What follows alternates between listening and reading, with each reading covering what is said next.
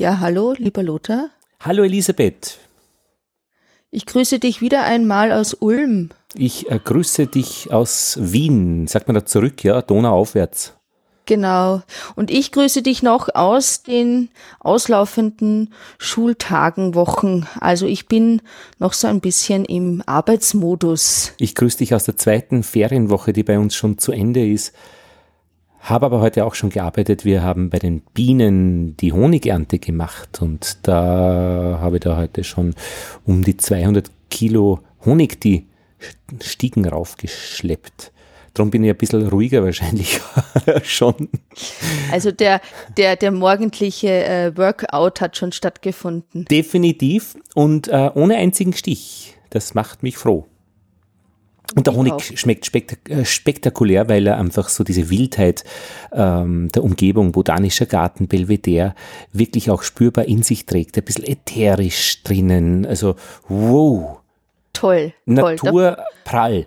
Naturprall. Mitten in der Stadt.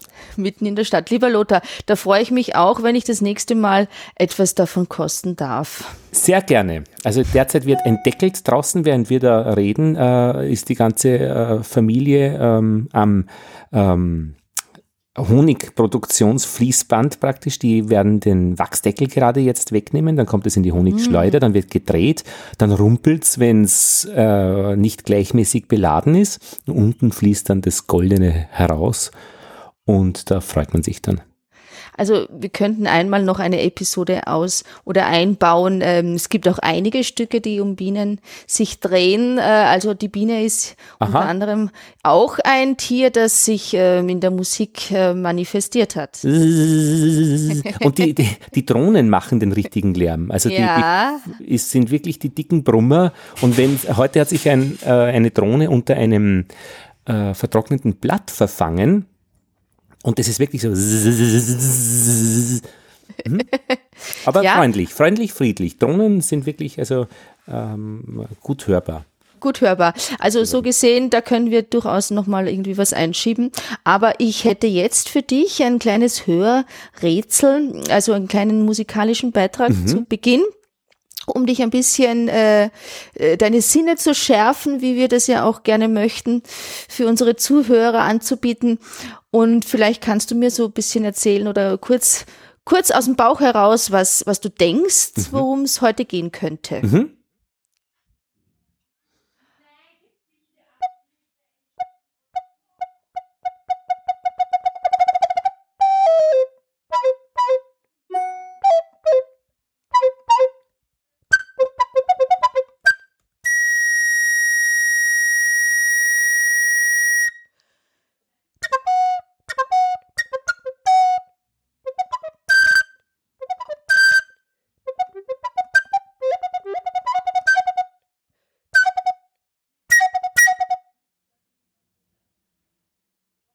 Also.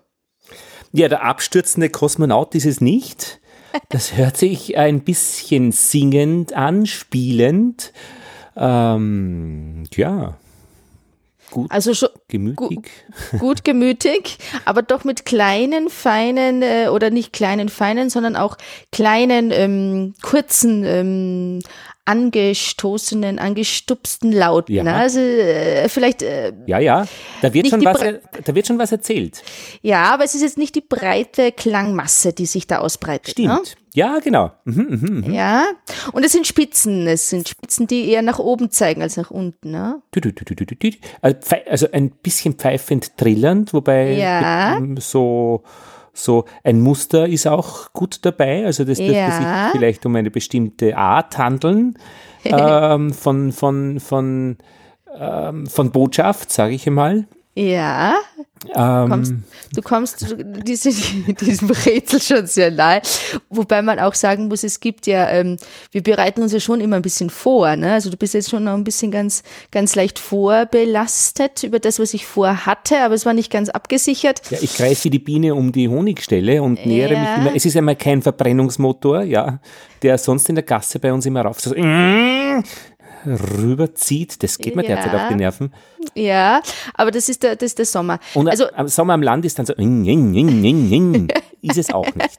Nein, aber die Flatterzunge, dieses ja, das kommt vor. Die kenne ich schon von der Josephine, die Flatterzunge. Ja, mhm. genau, die kann sie nur fast sogar besser als ich, weil sie weniger Blockaden hat in ihrer in ihrem Werkzeug. Also ich ich ähm, ich mache noch mal ähm, nur den Anfang, weil das ist, glaube ich, ganz mhm. ganz gut zu noch mal nachzudenken. Vielleicht auch mit diesem ähm, Zuspiel. Äh, Bändern, die ich dir dann noch geschickt habe, vielleicht findet man da einen Hinweis noch.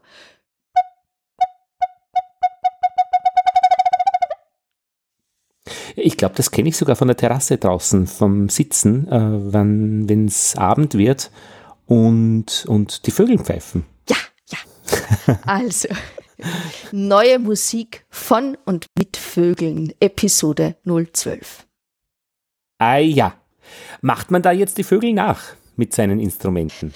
Oder ja, legt, den, legt, man den Vögeln was vor, damit die Vögel was nachmachen, die Vögel was nachmachen können? Also dieses, dieses kleine Stückchen kommt aus einem Werk, das heißt Music for a Bird mhm. und ist von Hans-Martin Linde, einem ähm, Komponisten der, ich sage jetzt mal, älteren Generation geschrieben worden, äh, 18, nicht 18, sondern 1968. Mhm.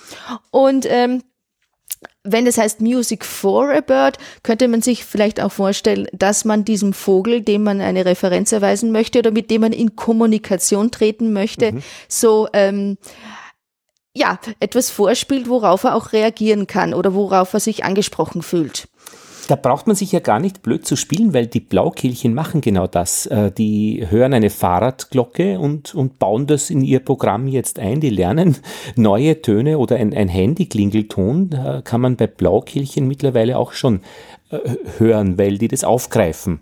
Ja, es gibt durchaus auch äh, Werke, vor allem aus dem 18. Jahrhundert, also aus England, ähm, die äh, Singvögel gehalten haben, damals ja auch als Unterhaltungsmusiker sozusagen, bürgerlichen Haushalten und auch in gehobenen Haushalten.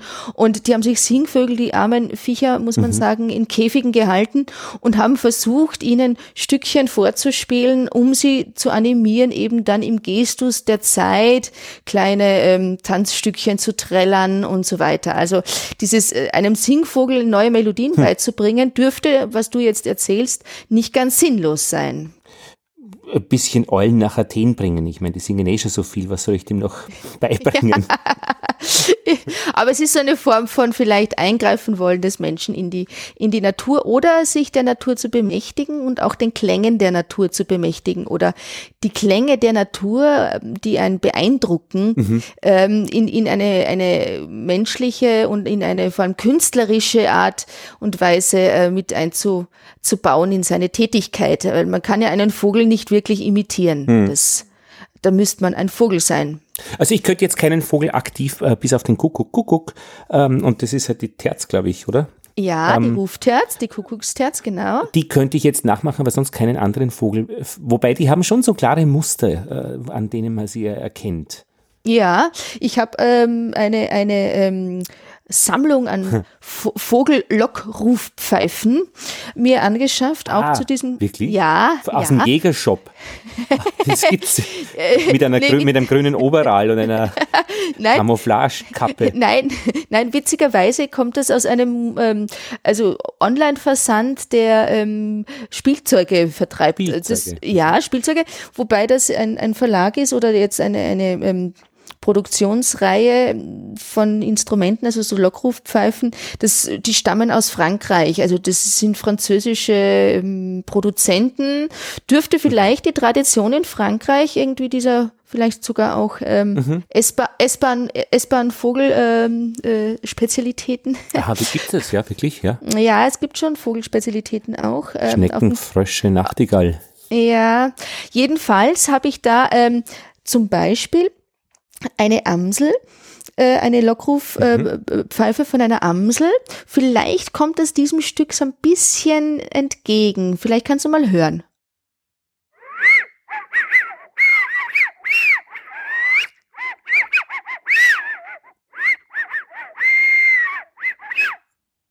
Ha, hören wir doch mal, wie es die Amsel im Original macht. Gerne.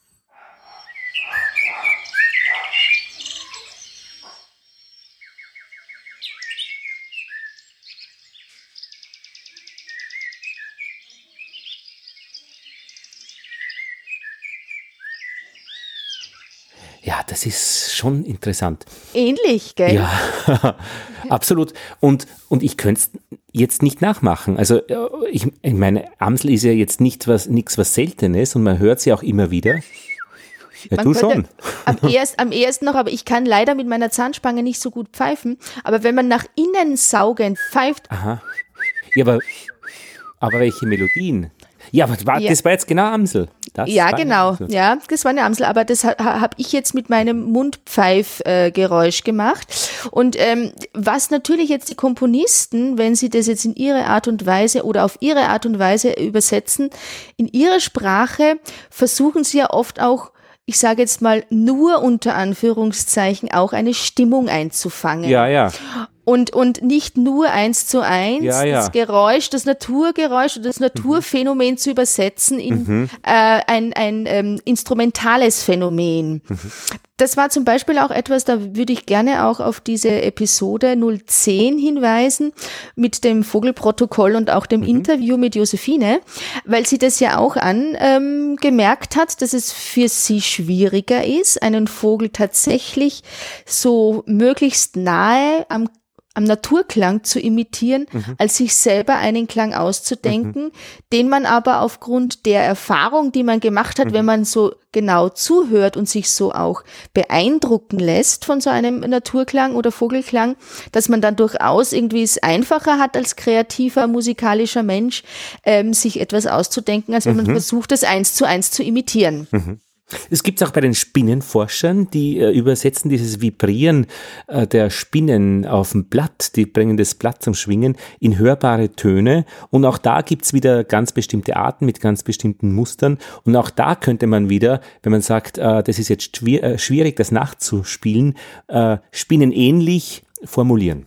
Ja, also wieso wir jetzt am Anfang sogar auch bei der Amsel gelandet sind, hat auch den Grund ein bisschen, weil die Amsel Mit A anfängt. Männchen, das Amselmännchen als der oder die ähm, Sänger ähm, Natur der Vogelstimmen äh, ge gehandelt wird sozusagen. Also der Gesang, der flötende Gesang der Amsel wird in vielen Liedern besungen und wird auch in der alten Musik oft hervorgehoben als, als Stimmung für eine besonders idyllische, manchmal auch leicht melancholische Stimmung und das ähm, verkörpert die Amsel oder das Amselmännchen mit, mit seinem Gesang besonders. Ist so unerschütterlich, die Amsel.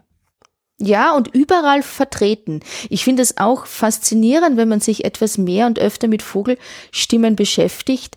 Ähm, die sind so treue Begleiter, auch in Naturlandschaften, also äh, an Autobahnraststätten, an furchtbaren Kreuzungen, lauten, stickigen ähm, Straßenabschnitten und immer wieder hört man Vögel, die irgendwo sitzen und singen, wo man sich denkt, aber da möchte doch keiner irgendwie was, was produzieren, was, was Erbauliches und trotzdem singen sie. Und, und wenn man dem Klang dieser, dieser Vögel hinterherhorcht, ich finde das schon auch ähm, eine erbauliche und erhebende und auch eine versöhnliche ähm, ja, Begleitung im, im, im Alltag. Blackbird auf Englisch, die Amsel. Da Genau. gibt es auch von den Beatles so einen Song, Blackbird, da da da da da da. Ja, Klingt auch nett. Also sehr fröhlich. und dieses da da da da da da da klingt ja auch schon ein bisschen nach Amsel.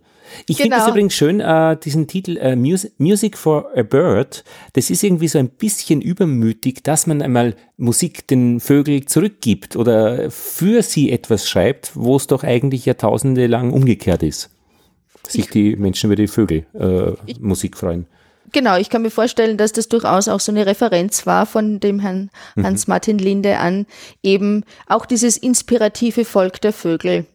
Olivier Messiaen, das ist auch ein ganz großer Komponist unseres Jahrhunderts gewesen, ist gestorben, ähm, vor, vor 15 Jahren, 1992, nee, 25. Und ähm, Olivier Messiaen hat als, als Hobby Ornithologe und auch als genialer Komponist ähm, sich zeitlebens viel und, und, und äh, intensiv, fast obsessiv manchmal auch mit, mit Vögeln und Vogelstimmen beschäftigt, überhaupt mit den Phänomenen der Natur, die einzufangen, die wiederzugeben. War ein sehr, sehr gläubiger Katholik, auch ein bisschen, ähm, ja, fanatisch kann man sagen, auch in diesem Metier. Ähm, aber er hat ganz viel äh, von und mit Vögelstimmen gearbeitet. Und mhm. es gibt auch einen YouTube-Link, den ich mitgeschickt habe. Ähm, The Blackbird oder Le Merle Noir. Ich bin jetzt leider nicht so gut Französisch sprechend, aber ein ähm, bisschen. Und da spielt ein Pianist mit einem Querflötisten mhm. und das bietet sich bei Vogelstimmen natürlich an, etwas mit Flöten zu machen. Ja, das muss schon sein, weil das so macht sie der Vogel mit, mit, also er bläst so wahrscheinlich wie, ja, ähnlich wie eine Flöte. Der hat ein eigenes Organ, der Vogel. Wie heißt denn das? Die Larynx. Ähm, es muss etwas sein, was in Schwingung gebracht wird, das wahrscheinlich. Vogel, das ne? Vogelpfeiforgan hat einen eigenen Namen. Ah, toll. Ja. Es muss in jedem Fall irgendetwas sein, was in Schwingung gerät, so vielleicht eine Art von, von, von gefüllten Säckchen mit irgendwas, also so eine Art Membran. Es Nein. muss ein Membran sein. Und durch den Schnabel wahrscheinlich auch und die Form, wie es dann sozusagen nach vorne sich verändert auch, äh, anatomisch, gibt es auch unterschiedliche Klänge. Ja, so ja. würde ich es mir jetzt erklären. Ah, na, nix Larynx, äh, ähm, Syrinx. Syrinx. ich zitiere Wikipedia. Vögel produzieren ihren Gesang im Stimmkopf Syrinx, wo sie die Töne durch Schwingung elastischer Membranen erzeugen, was vom Erzeugungsmechanismus eher dem der menschlichen Stimmlippen ähnelt. Mhm. Na schau. Ja, so ähnlich hätte ich mir das jetzt auch irgendwie vorgestellt. Also so ein bisschen äh, wie es die Menschen machen eigentlich. Genau, ähnlich wie es die Menschen machen. Also ähm, gerade eben dieser Olivier Messiaen hat sich auch ähm, in, in verschiedensten Werken äh, mit ja mit Geschichte auch mit, der, mit seiner eigenen Geschichte beschäftigt, also mit seiner Internierung in ein in ein ähm, Lager im, im, im Zweiten Weltkrieg und da kommt am Anfang eines Stückes ähm, äh, dieses Quartetts zum, zum Ende der Zeit, so mhm. ähnlich heißt das, oder über das Ende der Zeit, ein Art Intro vor, das ein Klarinett, Klarinettist spielt mhm. und das beschreibt auch sozusagen die klagende melancholische Weise der Amsel. Mhm. Also das ist auch etwas, dass die Amseln ganz speziell sich für, für so, ja, ein bisschen nachdenkliche, wohlwollende äh, Stimmungen hm. Wohlwollende Stimmungen. Eignen. Ja. Schöne Formulierung. Ja, ja. Aber hört da nicht jeder das, was er will? Auch bei der Amsel. Wenn man wohlwollend ist, hört man eine wohlwollende Stimmung. Und wenn man äh, melancholisch ist, was melancholisches? Vielleicht, aber das liegt ja sehr nahe, finde ich. Also mhm. das, das, das sind keine Gegensätze. Also es klingt jedenfalls nicht aggressiv mhm. oder Stimmt. es klingt auch nicht unbedingt nicht unbedingt jetzt auffordernd zum Kampf oder oder ähm, es klingt auch nicht so rhythmisch wie der Specht oder auch nicht so klagend äh, gruselig ja, ja. Wie, eine wie eine Eule singen kann. Hören wir mal geschwind den Spatz. Gerne.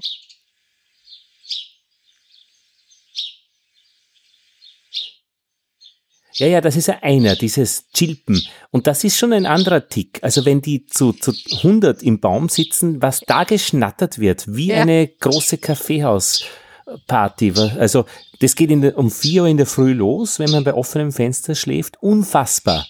Also das ist dann nicht melancholisch, nein. Das nein, ist Rambazamba es ist schon auch ein bisschen nervig, muss man ehrlicherweise ja. sagen. Vor allem, wenn man schlafen möchte. Und es ist auch frech. Also ja, sich ja. so einzu, äh, ungefragt so laut einzubringen, äh, ist schon frech. Ja, ja, und sich dann nur die Brösel vom Teller holen. Also mhm. auch frech im, im, im, im Gestus. Das macht die Amsel ja nicht. Im, Nein, nein, die Amsel ist schon etwas vornehmer. Übrigens, Larynx ähm, ist das, was die Speiseröhre von der Luftröhre trennt, diese Klappe, die manchmal nicht funktioniert, wenn man sich verkutzt. Ah, Und ja. Syrinx ist dieses äh, Vogelpfeiforgan. Also ich hätte jetzt hier von den Vogellockrufpfeifen mhm. sozusagen äh, die, die, den Spatz. Ich, ich mach ja. mal. Mhm. Ja, also das ist ein eigenes, eine eigene Pfeife. Das ist eigentlich ein kleines ähm, zusammengenähtes äh, mhm. Säckchen, so ein, ein ähm, Lederbeutel quasi. Mhm. Und da ist in der Mitte mhm. irgendwie so ein kleines Pfeifchen drin und man drückt mit der Hand auf dieses, mhm. äh, auf dieses Säckchen drauf. So wie bei so, manchmal gibt es so Kinderspielenten oder sowas, mhm. ja, so in die Richtung. Und äh, dann kommt so quasi dieses Spatzenge, Zwitscher, Chilpe. Äh, mhm. Es, es gibt ja, auch ja. ganz viele, ganz viele Wörter. Äh, Gezirze und Gezirpe und mhm. Gechilpe. Also für jeden Vogelklang gibt es eigentlich ein eigenes Verb, ähm, was ich auch sehr spannend finde. Da könnte man auch noch mal ein bisschen forschen. Und diese körperliche Rhythmik, äh, mit der man das dann erzeugt, das muss ja der Vogel ja auch machen, dass er diese Töne so in dieser Abfolge raus, raus, raus schiebt. Ja, also da ist immer der Körper dabei. Genau, man sieht das auch, wenn man einen Vogel richtig gut mhm. zusieht, dass der sozusagen wie so ein bisschen mitzittert. Ich war mit Ornithologen einmal in einer in der Donauau und es, es war ein ornithologischer Spaziergang und die haben gesagt, die wenigsten Vögel, die wir bestimmen, sieht man, weil die sind ja irgendwo, irgendwo im Gebüsch, im, in, zwischen den Blättern und die haben wirklich die Ohren als Hauptbestimmungsmerkmal mit. Und da war auch eine Musikerin dabei, eine Geigenspielerin und die hat dann auch immer wieder den äh, iPod rausgezogen und hat dann verglichen äh, eine, die Aufnahme von einer Singdrossel mit dem, was sie gerade hört und akustisch ist ihr Metier, kann sie gut arbeiten und damit ist sie die geborene Ornithologin. ja, also ich finde auch so dieses, die Ornithologen mit den Musikern ähm, hat schon irgendwie eine Verbindung, weil sich alle mit Phänomenen beschäftigen, also mit den Klangphänomenen, aber auch mit den mit dem Instrumentarium, also so ja. wie jeder Vogel ist so wie ein eigenes Instrumentarium aus der großen Familie der eben Vögel, ja. Und ähm, also so kann man vielleicht schon da Verbindungen herstellen. Ist nicht ganz abwegig. Olivier Messiaen, von dem du erzählt hast, hat ja auch äh, die Qualen eines Gefangenenlagers dargestellt oder umgewandelt. Wie ist ja. denn das gegangen? Ja, also dieses Quartett, das er geschrieben hat, ähm, über eben diese Zeit oder in der Zeit, in der er auch interniert war, ähm, kommt schon, schon irgendwie neoromantisch ein bisschen hervor. Also es ist jetzt vielleicht eher noch ein bisschen in Anklang an Schönberg, Arnold Schönberg, die äh, zweite Wiener Schule zu sehen. Aber er versucht auch, ähm, neue Mittel mit einzusetzen. Also er versucht teilweise auch äh, so ein ur, urtümliches elektronisches Gerät mit einzusetzen. Das ist so was ähnliches wie ein eintöniges, ähm, ja, so Art Synthesizer, also ganz, ganz äh, was äh, Interessantes. Ähm, es kommen manchmal auch Schreie vor, keine echten gesprochenen Wörter, sondern auch Sprechgesang. Er versucht sich einfach ein bisschen aufzumachen für, für Klänge, die er nicht, die er noch nicht gekannt hat sozusagen, ja, und, und ähm, schon oft auch viel Pathos dabei, schon auch viel ähm, Inbrunst, also im Sinne von nicht so diese ganz leise, zarte äh, Art zu, zu komponieren, sondern schon auch was Offensives, mhm auch oft Blech, viel Blechbläser, die dann auch manchmal fast wie Bruckner klingen, mhm. ja, Anton Bruckner, also schon auch etwas Wuchtiges. Ähm, aber, aber er ist durchaus ein Komponist, der sich eben von der Natur und vor allem von den Vögeln ähm, beeindrucken und inspirieren hat lassen. Mhm. Es gibt auch eine, eine Oper, die er geschrieben hat die Oper des äh, heiligen Franziskus. Ähm, fünfstündiges oratorisches Werk, das ähm, muss man sich mal vorstellen, also fünf Was Stunden. Was ist denn ein oratorisches Werk? Äh, da geht es eben um ein, ein äh, geistliches Thema, also um den Franziskus sozusagen und um, um, um, ähm, um religiöse Inhalte. Ach sozusagen. ja, ora et labora, bete und arbeite. Irgendwas. Genau, also um religiöse Inhalte und in einer Oper oder in einer Operette geht es ja um, um äh, weltliche Dinge oder auch um, um Mythologien. Also das kommt schon in einer Oper auch vor, also äh, Götterwelt äh, aus, aus dem antiken Reich und so. Aber da geht es äh, menschlicher zu oder vielleicht ähm, derber zu, auch als in einem Oratorium, da ist das Derbe und das hm. vielleicht auch das äh, Ordinäre nicht so Platz. Findend, ja. Aber in diesem, in diesem Werk über den heiligen Franziskus gibt es auch eine Vogelpredigt, so heißt die dann auch, und da braust das Orchester, so wird das hier beschrieben, auch in einem Spiegelartikel, braust da hoch zu einem 50, fast 50-minütigen ähm, Fortissimo und es kommen alle vor, äh, die, die äh, Vögel der, also die, die, was steht da? Amsel, Drossel, Turteltaube, Zaunkönig, Huaka, Fukuro, ein japanischer Kuckuck, ähm, alles, was so unter dem Himmel Australiens oder Neuschottlands zum Lobe des Herrn zwitschert, mhm. hat Messiaen mittels Flöte, Horn und Xylophon nach Assisi einfliegen lassen. So beschreibt Schau. das der, der Journalist. Schön beschrieben, bravo. also wir dürfen es gerne verlinken, diesen ja, Spiegelartikel. Wir dürfen, wir dürfen ihn nicht abdrucken, also, ja, aber äh, wir dürfen ihn gerne gerne verlinken, ja. genau. Und äh, so hat äh, auch Olivier Messiaen über, über so, wie soll man sagen, ähm, auch provokante ähm, Titel und auch provokante Werke nachhaltig seinen Platz in der mhm. Musikgeschichte wirklich als der große oder ein der, einer der großen Meister gefunden und behalten. Mhm. Also Karl-Heinz Stockhausen zum Beispiel, von dem hatten wir schon was gehört, auch wie es ums Fliegen und um ja. die Flugversuche ging, dieses Helikopter-Quartet. Ja. ja. also äh, Pierre Boulez, äh, ein großer französischer Schri äh, Komponist, mhm. äh, Yannis Xenakis, ein, ein Grieche, also das sind alles Schüler gewesen von, äh, von äh, Olivier Messiaen und ähm, die waren alle Mhm. Alle groß. Also er hat, glaube ich, sich nicht mit Kleingeistern beschäftigt. Ich, alljährlich wird äh, den Vogelstimmen der Todesstoß versetzt, finde ich, beim Neujahrskonzert, wenn dann irgendwann diese, diese Wasserflöte ausgepackt wird. Bei irgendeinem Stück, das ist so das, End, das Endstadium einer, einer Vogelstimme, wenn es den, Ein, den Einflug ins Orchester schafft, glaube ich. Wobei es in dem, in dem Fall ähm, immer gut ankommt. Also ich glaube, das ist äh, die, ja, leider. Besuch, die, die Besuch Besuchenden, äh, Zuhörenden, vor allem auch außereuropäischen Gäste, äh, ich glaube, die finden das alle ganz entzückend.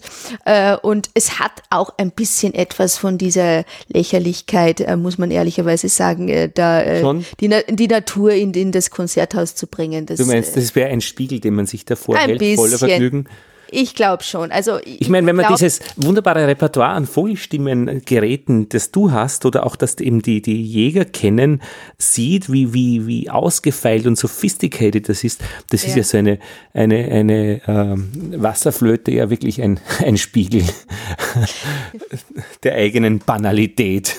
Ein bisschen, aber auch der eigenen, des eigenen Amüsements. Ah ja. Also wenn, ja, man, wenn, man, mit, wenn man mit wenig Mittel äh, sich gut unterhalten kann, das, das darf man auch nicht Da darf man auch stolz sein. Darf man auch ein bisschen ich stolz sein. Was machen Sie als Hobby? Ja, ich unterhalte mich mit wenigen Mitteln gut.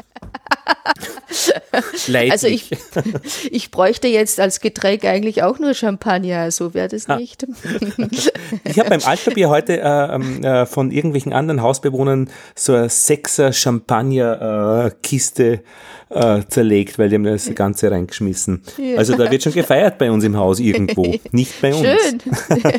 Ich habe jetzt noch ein kleines Stückchen wieder äh, für dich äh, und für unsere Zuhörer. Ja. Und ähm, weil ich an diesen Vogel, den wir zuletzt nochmal ange, ähm, angetupft haben, den Sperz, finde ich, kommt vielleicht diesem Spatzengezwitscher mhm. äh, vielleicht ein bisschen, bisschen nahe. Ich, ich probiere mal. Bitte.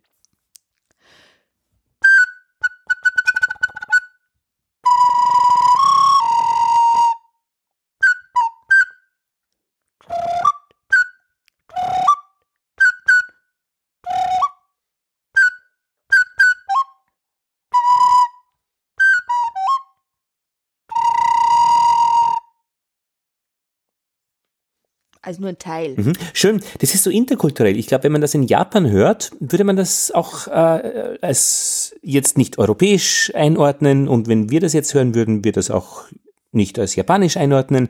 Das ist eigenständig.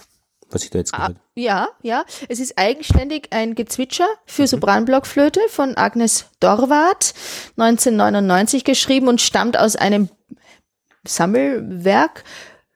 Vogelbuch heißt das. Ja. Und ist eigentlich geschrieben für Schüler, Schülerinnen, also für so ein jugendliches äh, Spielerpublikum. Also man kann das ganz gut erüben, auch schon in einer in einem Stadium, wo man noch nicht unbedingt jetzt hochschulreif ist, aber schon so ein fortgeschrittener Musikschulspieler. Und ähm, ich finde die von ihren Charakterstück, also als Charakterstückchen ganz ganz süß, mhm. ganz Ganz spezifisch auch. Wenn du das zweimal spielen würdest, würde sich das genau gleich anhören.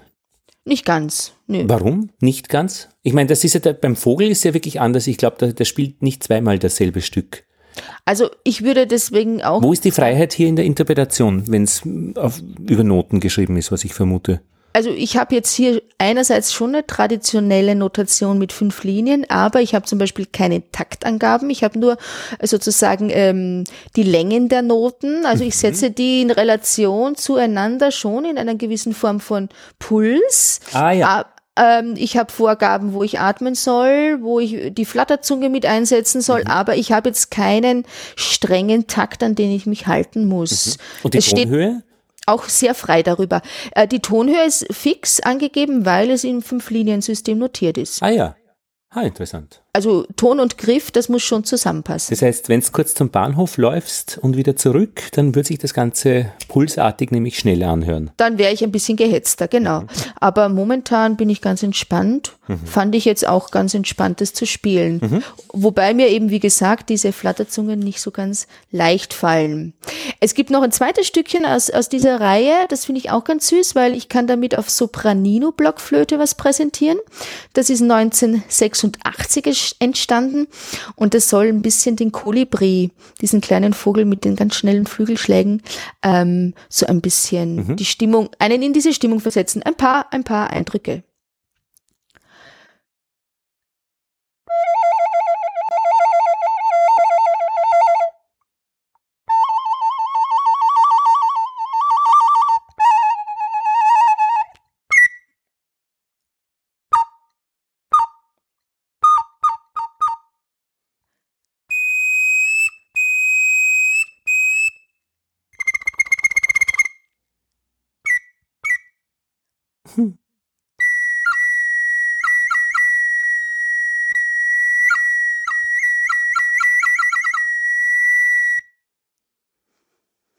Süß. Ich habe mir gerade vorgestellt, wenn du da jetzt im Urwald sitzt und genau das mitspielst, ob du auffallen würdest dort. Ich glaube nicht, um ich ehrlich glaub, zu sein. ich glaube auch nicht. Also man, man sagte dem Urwald nach, dass der schon sehr laut mhm. ist, dass es schon ein großer Lärm sein kann, der da herrscht. Und äh, ich glaube, ich würde damit mein Pfeifchen nicht auffallen.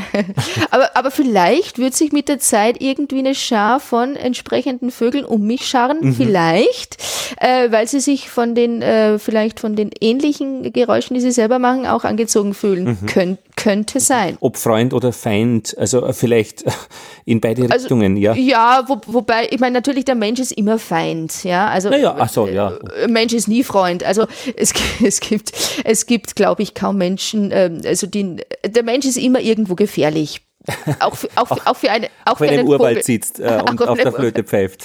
Ja, ja, das liegt in der Natur der Menschen. Das ist, immer gewisse, gewisse Gefahrenpotenzial ausgeht vom Menschen. Äh, weil ich noch gerade äh, bei dieser Agnes Dorwart bin, um dann nachher noch zu John Cage zu kommen, mhm. ähm, was ich jetzt in dem Fall auch noch ganz schön finde, weil ähm, die ähm, Nachtvögel, mit der Agnes Dorwart ihr erstes Stück in diesem Vogelbuch überschreibt, 1996 entstanden. Ähm, da finde ich, dass die Art, wie man Vogelstimmen imitiert oder wie man etwas nachmacht, relativ weit entfernt vom Naturgeräusch. Also wenn man eine Eule hört, aber man kann sich vielleicht in so eine Nachtstimmung versetzen lassen durch ah, diese ja. Töne. Und vielleicht kannst du auch erraten, mit welchem Instrument und oder Instrumentarium ich da jetzt ein paar äh, Hörbeispiele mhm. produziere. Ich beginne.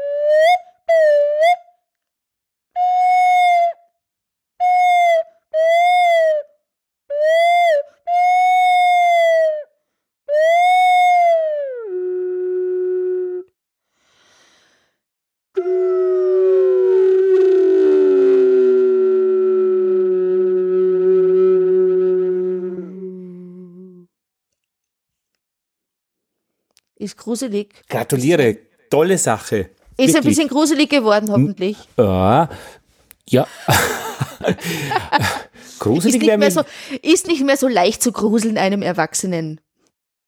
Weil die Kinder finden sowas schnell schon ein bisschen gruselig, um Ah. ehrlich zu sein. Ja. Naja, bei mir ist es recht hell im Zimmer und es ist 10.12 Uhr am Vormittag. Also da gruselt mich noch nicht. Das ging dann schon äh, um 22.12 Uhr leicht. Allerdings eben, was bei mir da draußen bei der Gasse vorbeifährt, gruselt mich äh, schneller da. Äh, nein, nein, das war schon sehr interessant. Das war großartig. Wie hast du diese verschiedenen Tonhöhen, die da so gleitend äh, sich verändern? Du hast ja bei der Flöte ja da nur, nur eigentlich Löcher. Ja, das ist diese Technik mit dem Blockflötenkopf. Ah, Ich verwende nur und in dem Fall jetzt einen Bass-Blockflötenkopf und verschließe mit meiner Handfläche eben nicht ganz oder schon ganz, je nachdem. Also das wäre jetzt ganz geschlossen. Also der tiefste Ton sozusagen jetzt Ja. auf dem Bass-Blockflötenkopf und das wäre jetzt der höchste. Und dazwischen kann ich ein Glissando machen in jeglichster Formung, indem ich eben sozusagen gleitend den äh, Flötenverschluss, ähm, die, die Flöte gleitend verschließe ne, oder öffne. Ja. Wo, wozu brauchst du dann überhaupt den Unterteil jemals? Genau. Also um halt andere Stimmungen zu erzeugen. Okay. Also das Repertoire ähm, wäre vielleicht auch ein bisschen eingeschränkt. Aber hast du jetzt das Unterteil bei dir? Könntest du das einmal anstecken und, und nur ein paar Töne dann mi- mit unten äh, Also mit, spielen? mit Rohr, ich, ich Mit kann Rohr, jetzt ja. sozusagen, äh, äh, ich stecke jetzt den Flötenkopf sozusagen, den Bassblockflötenkopf in das das muss ja ein Riesending sein. Bassblockflötenrohr. Das Bassblockflötenrohr, wunderschönes Wort. Genau. Und dann, äh, das ist dreiteilig und hat unten jetzt auch eine Klappe oder ich habe jetzt in dem Sinn drei Klappenverbindungen, weil ähm, dadurch sich die Mensur, also die Ton, also die Mhm. Rohrlänge auch äh, ähm, ver verlängern lässt, sonst würde ich mit meinen Fingern nicht so Ah ja. weit greifen Ja, ja. können. Und das wäre jetzt sozusagen die Bassblockflöte in ihrer mm, Ausdehnung ungefähr.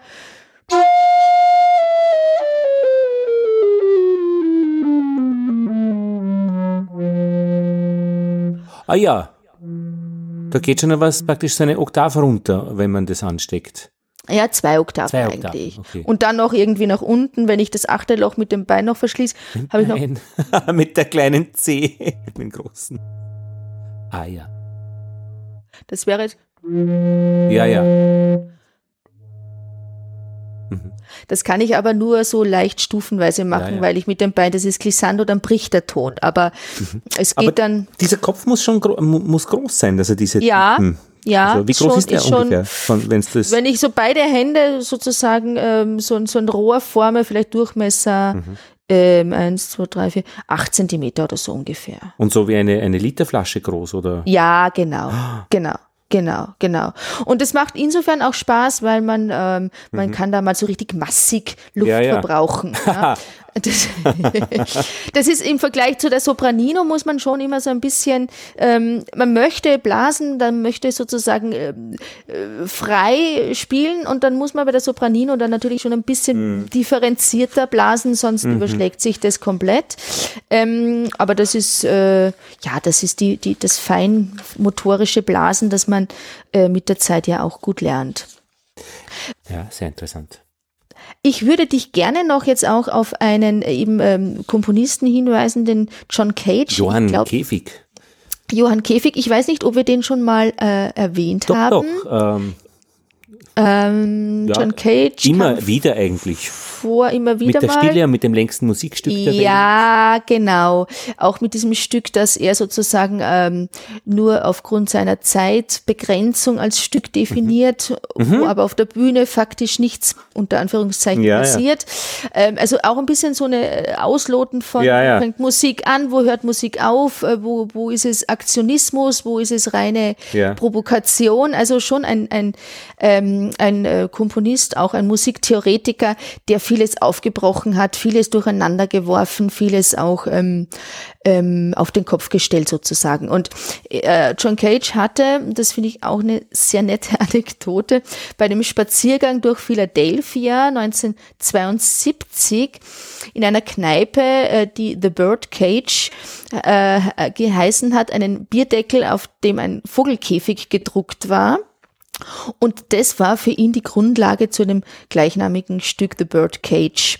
Mhm. Und das finde ich wieder eine schöne Querverweis äh, zu unserer Episode, wo es um grafische Notation ging, weil zum Beispiel auch Christoph Herndler, der oberösterreichische Komponist, ähm, auch über diese Fundstücke gesprochen hat, sozusagen, dass man aufgrund gefundener Objekte die Struktur dessen, was da einen angeboten wird, mhm.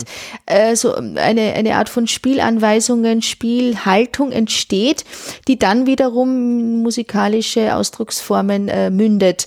Und das fand ich jetzt da einen schönen Querverweis. Was heißt äh, gefundene Objekte? Zum Beispiel, ähm, mm, ja, also die Büroklammer ist jetzt nicht unbedingt ja. ein gefundenes Objekt, aber schon ein Objekt, das man irgendwo halt dann ja, entdeckt, ja. für sich entdeckt und sagt, damit mache ich jetzt Und eine was. Notation da, darum baut. Genau, mhm. genau. Und so war das jetzt bei John Cage mit diesem Bierdeckel, auf dem dieser Vogelkäfig aufgedruckt war. Mhm.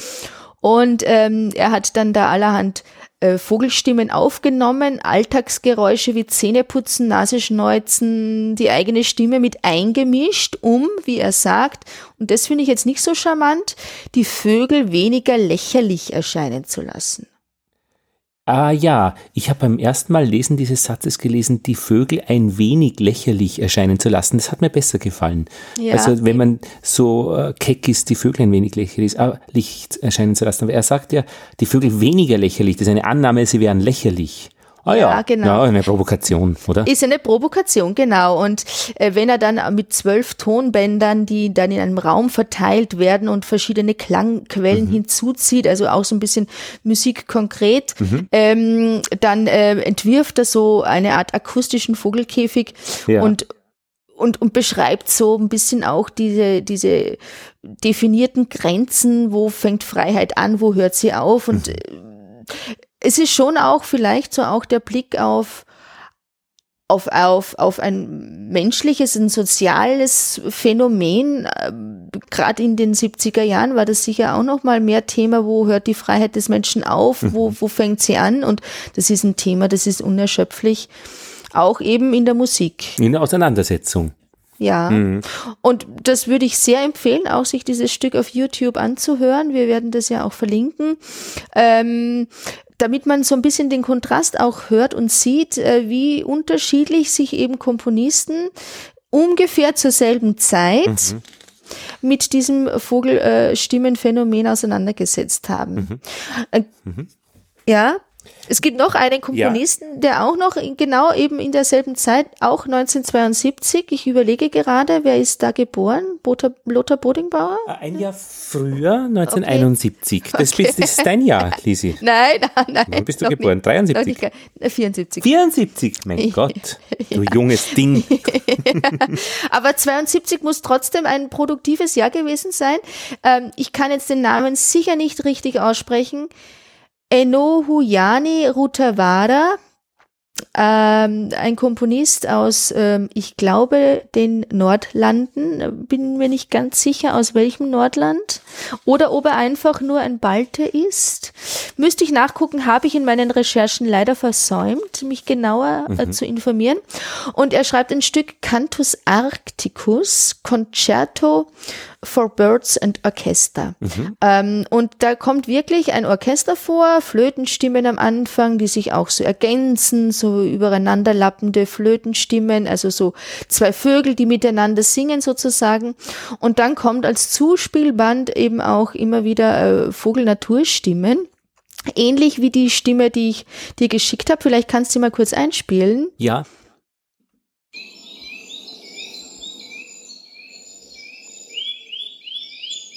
Das wird zugespielt. Ich meine, da könnte ja ein, ein, ein Butler einen Käfig reintragen, äh, den hinstellen und dann abdecken äh, mit das Tuch abdecken und dann würde der Vogel natürlich mitsingen im Orchester, wenn man es vielleicht ganz macht. Dann Ja. wäre es ein Konzert für den Vogel und das Orchester. Und das Orchester, aber ich glaube, das ist aus Naturschutzgründen einfach auch nicht erlaubt. Ah, stimmt. Ja, Ja, ja.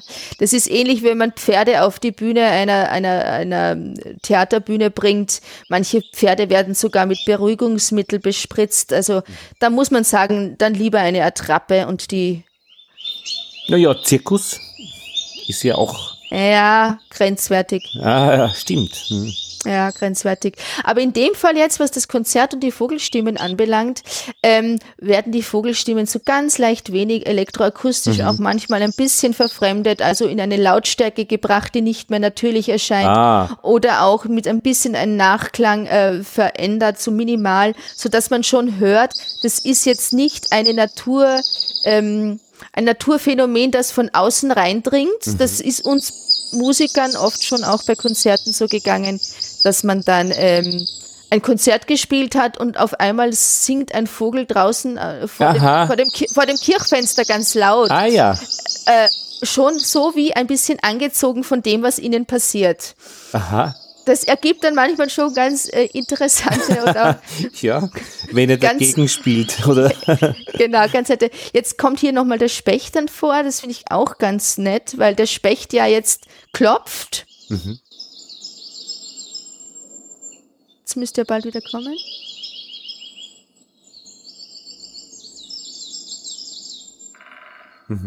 Da war der Specht, genau. Also wenn man so ein Stück, ich glaube, das ist jetzt so zwei Minuten dreißig, diese Naturaufnahmen, wenn man die analysiert, wenn man die exzer exerziert, Ja, ja, äh, interessant. wenn man, wenn man mit analysiert, an welchen Stellen, in welchem Ablauf kommt welcher Vogel, das ist auch so ein extrem Dieses ähm, dann könnte man durchaus sich vorstellen, diese, diese m, Analyse, diese Struktur als, als Grundlage für ein, ein, ein Musikstück, ein neues zu, zu verwenden, weil äh, diese Vogelstimmen und wie die aufeinander reagieren, das erscheint einem, wenn man das oft anhört, eben nicht beliebig, sondern äh, wie schon Ja. ein bisschen gestaltet und ähm, das hat vor allem auch Olivier Messiaen und auch sein Zeitgenosse, ein deutscher Lyriker, Gottfried Benn, auch behauptet, dass ihm äh, die Vögel und die Schwalben vor allem den Rhythmus und die Themen seiner Lyrik vorgesungen hätten. Also ich kann mir das sehr gut vorstellen, dass man sich da inspirieren lässt. Das wäre auch interessant, wenn man das Orchester jetzt ähm, so ein bisschen sieht wie den Wald und da kommen halt die Spielerinnen und die Spieler rein und stellen sich hin irgendwo und äh, dann spielen sie und singen sie und machen mit und irgendwann sind alle da und dann gehen sie wieder und dann wäre das so ein bisschen eine Abbildung ähm, des Musizierens der Vögel im Wald in Ja. die Konzerthalle hinein. Ja, ja, genau. Und da sind wir wieder beim Künstlerischen, auch wieder beim Abstrakten, da sind wir auch wieder bei der neuen Musik. Äh, dass dieses Reinholen von, von dem außer ähm, ähm, Konzertatmosphärischen sozusagen, vom Natürlichen ins Künstliche, ins, ins ähm, ja, ins Geschlossene, in, in, in, in die Kammer oder in den Saal oder in die Kirche, ähm, dass es da schon eine Transformation gibt, eine Abstraktion gibt. Aber Und, warum äh, ist es künstlich? Es, man könnte ja sagen, der Wald ist künstlich und äh, natürlich ist das, was wir in der Kirche machen, innerhalb Nö. der Mauern. Nö, also da, da, da würde ich eindeutig sagen, das, was gewachsen ist, ohne Menschenhand hinzugefügt oder ohne, ohne provoziertes ähm, Überlegen. äh, Gestalten und und, Vorstudien und, Vorstudien ist natürlich, also der Wald ist vielleicht künstlich, ähm, also ist eingegriffen worden in Ja. die natürliche Waldstruktur, aber ein Baum wächst trotzdem einfach aus sich heraus und nicht, weil man ihn äh, an, an, an, an, der, an, der, an der Wurzel nach unten und an der Spitze nach oben zieht. Erzählt es den Bonsai-Pflanzern. Die ganze Wälder so bauen. War ist auch interessant. Ja, das wäre auch ein Thema. Also wie gesagt, äh, unsere Themen in der neuen Musik sind so so vielfältig wie das Leben, so so ausufernd auch wie wie wie die Natur ist. Und für mich wäre jetzt so dieser dieser ähm, Abschluss für unsere Episode 012, das auch ein bisschen so stehen zu lassen, mhm. dass die, die, die große Welt äh, der neuen Musik, mit der wir uns dann, äh, sage ich jetzt mal so aus meiner Sicht, nach unserer Sommerpause wieder weiter beschäftigen möchten. Also ich gerne, Du sagst es immer so charmant, wenn du, ich, wenn du nicht mehr reden willst. Ich hoffe, du wenn auch. Wenn du ans Ende kommst. also, ich, ich, ein bisschen traurig bin ich schon über unsere Sommerpause, aber ich denke, das tut uns auch gut, ähm, mal ähm, sich, ähm, ja. Anderen Dingen zuzuwidmen, äh, ups, Sachen zu vergessen, dass man überhaupt jemals was gemacht hat. Ach dann wieder aus, aus, aus, aus, einem, aus einem inneren Bedürfnis und einem Impuls heraus, sich wieder dann äh, mit, mit Themen zu beschäftigen, die einen auch so rausholen aus dem Alltag. Wir haben ja, wir haben es ja, wir haben ja zwölf Folgen geschafft in dieser Episodenreihe äh, dieses Podcasts Horch. Und das war schon äh, regelmäßig und sehr brav haben wir da gearbeitet, finde ich jetzt einmal ich finde auch, also abgesehen jetzt von dieser letzten etwas längeren ähm, Schaffenspause, weil mit anderen Dingen, die ja, das ja, alltägliche, äh, vor allem auch das Geldbeschaffungsthema be betreffen, also mhm. unsere Pflichten, unsere Pflichten, äh, haben uns etwas mehr in Be äh, Be Beschlag genommen. Äh, ich finde das auch super und, und wunderbar, Lothar, was wir bis da heute ähm, uns, uns beschäftigt haben mit Themen miteinander im Gespräch, in Hörbeispielen, in Interviews.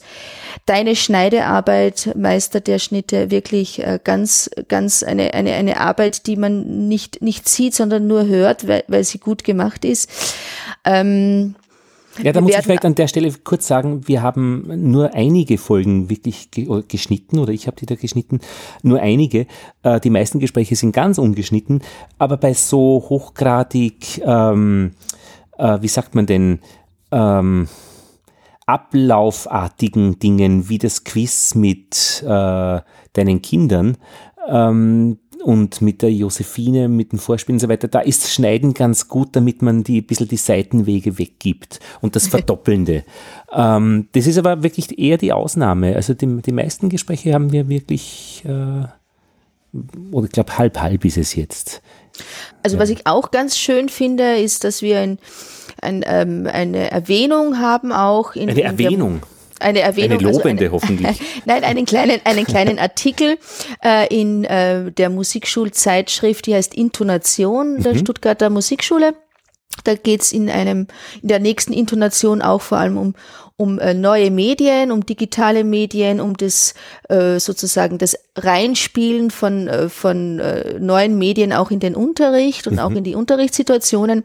Und mein Kollege hat sich da äh, mit mir unterhalten, hat so ein kleines ähm, erzählendes äh, Interview mit mir dann äh, da ähm, formuliert und äh, Ach, schön. wir werden das Cover drinnen haben und äh, ich werde dir das dann auch gerne zuschicken, äh, wenn das dann druckfertig ist, aber ähm, als sozusagen Bereicherung und als Ergänzung, als pädagogische Ergänzung auch äh, für unsere Schüler, ja. sich da immer wieder mal äh, mit bestimmten Themen beschäftigen zu können, übers Hören, übers ähm, außerhalb der Zeit und und Raumgrenzen des instrumentalen Unterrichts sich da auch ha. zu zu beschäftigen. Und rein sehr schön. Äh, downloadartig können wir noch äh, sagen, ist es ja ganz interessant, dass wir so um die 100 äh, Hörerzahlen haben. Also äh, ich schaue jetzt gerade noch nach.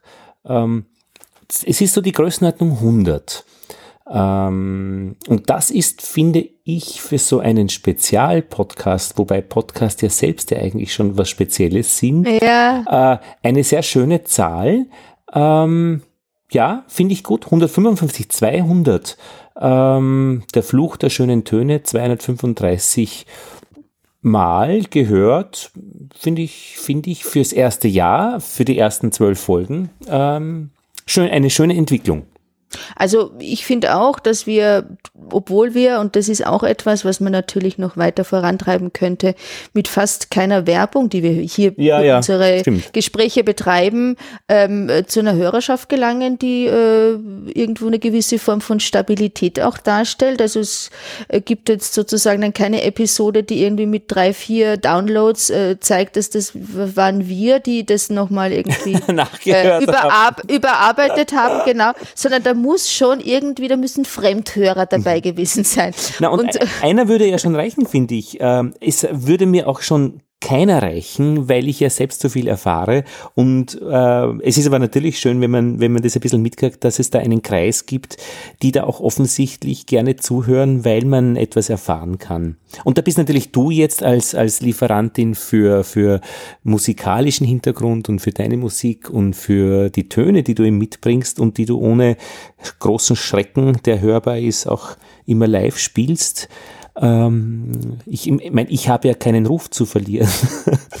Warum also ist es besonders mutig von dir, wenn du das machst? Das finde ich auch sehr schön. Ja, finde ich jetzt auch, also immer wieder mal so, dass ich ähm, das dann wieder erwähnen möchte, dass ja. mit wenig, mit wenig Aufwand ähm, der Anspruch dann ein halbwegs präsentables, äh, gehörtes äh, dann schon besteht. Aber ähm, natürlich, ich sage immer auch, wenn mich Leute fragen, was wir da so machen und wie wir das machen, sage ich immer auch dazu, wir machen das, weil es uns bereichert, weil es für uns eine Bereicherung darstellt und es ist kein öffentlicher Auftrag, es steht kein Sponsor dahinter, es steht auch niemand dahinter, der uns wirklich entlohnt und deswegen muss sich auch irgendwo der Aufwand in, in, in gewissen Grenzen halten und das wird sich manchmal auch auf die Qualität meiner Darbietungen niederschlagen. Das äh, ist einfach äh, ein ökonomisches Prinzip, das ich da einhalten muss und ähm, trotzdem versuche ich, ja, Entschuldigung. Tro ja, ja, aber trotzdem versuche ich, das, das möglichst äh, äh, sozusagen Ausdrucksstärkste zu bieten, was ich zu bieten ha habe auf meinem Instrumentarium, ich mit mir und mit meinen Flöten. Und ähm, was dann rauskommt, kommt dann raus. Aber das ist eben genau bei mir eben nicht hörbar, dass da äh, ein, ein, irgendwo ein Defizit wäre. Für mich kommt immer genau das meiste raus. Also für mich ist das das Maximum. Ähm, und das finde ich ja großartig. Du hörst ja. wahrscheinlich äh, da auch kritischer hin, schätze ich einmal dann. Ja, ich meine, ich höre natürlich immer oder ich spiele immer für ein Ohr, das mir zuhört. Und wenn ich für ein Ohr zu ein zuhörendes Ohr spiele, dann bemühe ich mich immer möglichst maximal äh, das mhm. zu geben. Also unengagiert für ein zuhörendes Ohr zu spielen, dann brauche ich gar nicht spielen. Also, Aha, äh, der blasierte äh, Spieler, die blasierte Spielerin oder die unange unang unambitioniert. Also, nein, das geht nicht. Also Aha. das geht nicht. Dann spiele ich gar nicht. Also wenn ich spiele, dann in jedem Fall mit den Mitteln, die ich gerade zur Verfügung habe, mit mhm. maximaler, ähm, äh, mit maximalem Engagement. Manchmal sind die Finger steif, manchmal ist sozusagen dieses Einüben von äh, Abläufen, von technischen Abläufen nicht so ähm, erprobt, ja, dann kommt vielleicht ein bisschen was Holpriges raus, aber das Engagement ist trotzdem groß. ja, ja, und das merke ich natürlich nicht, weil ich komme nicht in die Verlegenheit. Ich merke nur, wenn ich selbst einmal irgendwo spiele, dann, dann, dann kommt meistens nicht das raus, was ich eigentlich ähm, zeigen möchte. Und, und da kann ich mir nur vorstellen, wie, wie, wie viel das eigentlich äh, ist, wenn man mehr davon versteht. Gestern hat mir übrigens ein Mädchen ein Lächeln geschenkt, das war so nett, weil ich habe nämlich ähm, äh, Geld geschenkt und das Ganze war, oh, oh. war in der, nein, das war ein legales Verhältnis ähm, in der Fußgängerzone in der Kärntnerstraße. Ich war mit meinem Hund ein bisschen spazieren und ähm, sie hat gesungen mit einer schwarzen Gitarre und sie hat wunderschön ah, ja. gesungen. Sie hat einen kleinen Verstärker gehabt, der genau so eingestellt war, dass er äh, die Stimme ein bisschen stärker macht, aber mhm. ganz im Hintergrund war. Und ich habe mich dann ein bisschen hingesetzt am Rand und habe zugehört und alle, die ihr irgendwie so einen Euro reingeschmissen haben, äh, sind mit einem Lächeln weggegangen. Ja. Und irgendwann bin ich dann auch gegangen, habe ihr dann auch Geld reingeschmissen und dann dieses Lächeln war einfach wirklich extrem nett. und äh, äh, es war in Summe ein, ein, ein, ein, ein, ein einfach schön äh, und, und ich glaube, hat allen Spaß gemacht. Also ich glaube auch, dass bei diesem Thema, und jetzt möchte ich wirklich abschließen, lieber Lothar, dass mit diesem Thema Vogel oder Vögel in der neuen Musik, dass es da durchwegs um, um so ein kleines Schmunzeln und Lächeln und, und um, um, um, das, um das Schöne in der, in der Musik und in der, in der Natur geht. Und deswegen fand ich das jetzt auch so als, als Episode vor der Sommerpause noch schön, äh, mit dir über, über Musik von und mit Vögeln zu sprechen. Dankeschön. Baba, Lisi. Ich danke dir, Lothar. Bis, bis dann in den Herbst. Und tschüss an alle Zuhörerinnen und Zuhörer von Horch. XYZ.